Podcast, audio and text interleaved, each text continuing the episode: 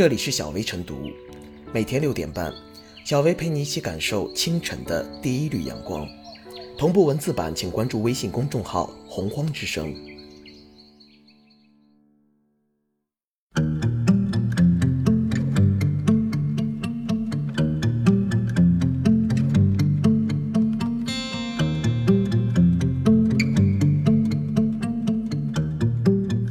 二零二零年八月时政热点精选：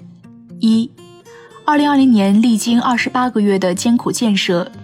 近日，中国铁设工程总承包项目杭绍台铁路东明隧道安全提前贯通。东明隧道是华东地区最长高铁隧道。二、八月二日七时零分，我国首次火星探测任务“天问一号”探测器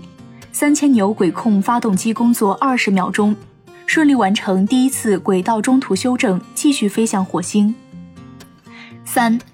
在中国人民抗日战争暨世界反法西斯战争胜利七十五周年之际，全国妇联命名中国妇女儿童博物馆、赵一曼纪念馆、刘胡兰纪念馆、李林烈士陵园、八女投江遗址纪念馆、吴场馆为全国妇女爱国主义教育基地。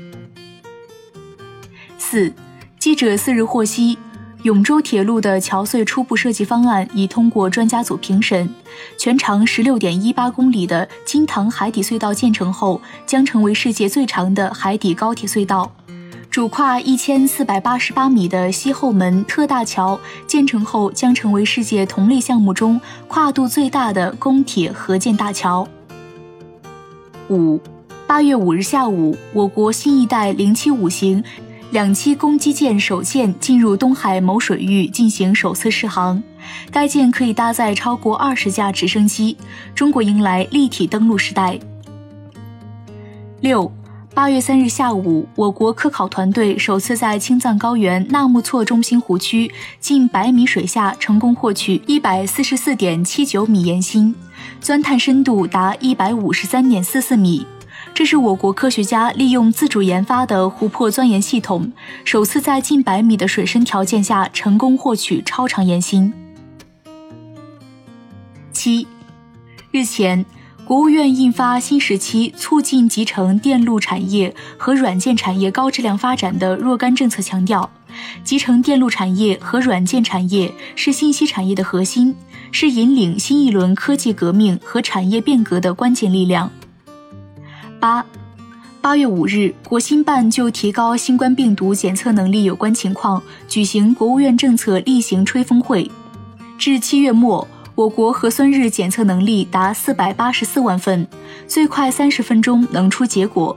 试剂总体检出率达百分之九十五以上。九，日前，国家发改委等三部门联合印发城镇生活垃圾分类实施方案。明确到二零二三年，推动具备条件的地级以上城市基本建成分类投放、分类收集、分类运输、分类处理的生活垃圾分类处理系统。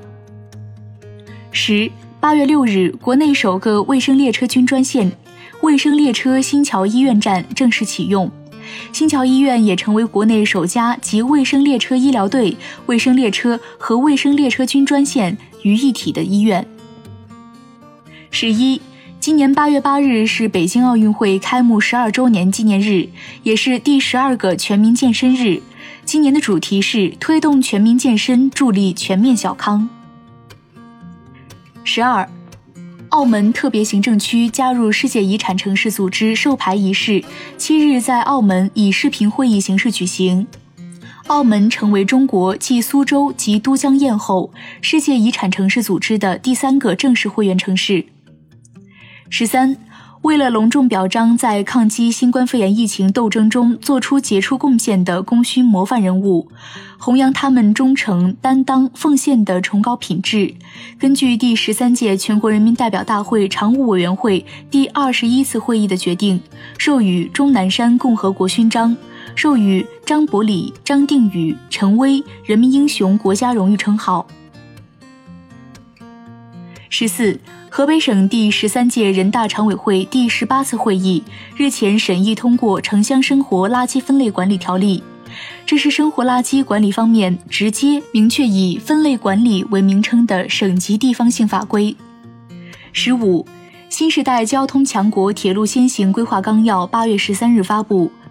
纲要明确，到二零三五年，全国铁路网运营里程达到二十万公里左右，其中高铁七万公里左右。到二零五零年，全面建成更高水平的现代化铁路强国，全面服务和保障社会主义现代化强国建设。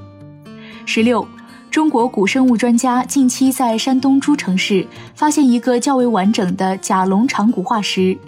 从而建立了甲龙类恐龙的新属种，已被正式命名为诸城中国甲龙。这一发现增加了该地恐龙动物群中恐龙的多样性。十七，八月十四日，中国人民银行发布了二零二零年人民币国际化报告。数据显示，二零一九年人民币跨境收付金额十九点六七万亿元，同比增长百分之二十四点一，收付金额创历史新高，成为全球第五大支付货币。十八，由军科院军事医学研究院陈薇院士团队及康希诺生物。B 零六幺八五联合申报的新冠疫苗专利申请已被授予专利权，这是我国首个新冠疫苗专利。十九，国务院总理李克强日前签署国务院令，公布国务院关于修改行政执法机关移送涉嫌犯罪案件的规定的决定，自公布之日起施行。其中，公职人员政务处分法将行政处分修改为处分。二十，今年八月十九日是第三个中国医师节，今年的主题为弘扬抗疫精神，护佑人民健康。二十一，当地时间八月二十日，中国第二十三批赴刚果经维和部队举行授勋仪式，二百一十八名官兵全部被授予联合国和平荣誉勋章。二十二。在联合国海洋法公约第三十次缔约国会议八月二十四日举行的。国际海洋法法庭法官选举中，中国候选人段杰龙大使成功当选国际海洋法法庭法官，任期为二零二零年十月一日至二零二九年九月三十日。二十三，二月二十六日，由中国航空工业集团有限公司自主研制的领燕 AJ 五零轻型运动飞机。在湖北荆门漳河机场平稳飞行十二分钟后，安全着陆，成功实现首飞。二十四，经党中央批准，中国人民警察警旗式样确定，警旗旗面由红蓝两色组成，红色为主色调，长方形，警徽居旗帜左上角。二十五，日前，中共中央、国务院正式批复同意。首都功能核心区控制性详细规划街区层面，二零一八年至二零三五年规划强调，核心区是全国政治中心、文化中心和国际交往中心的核心承载区，是历史文化名城保护的重点地区，是展示国家首都形象的重要窗口地区。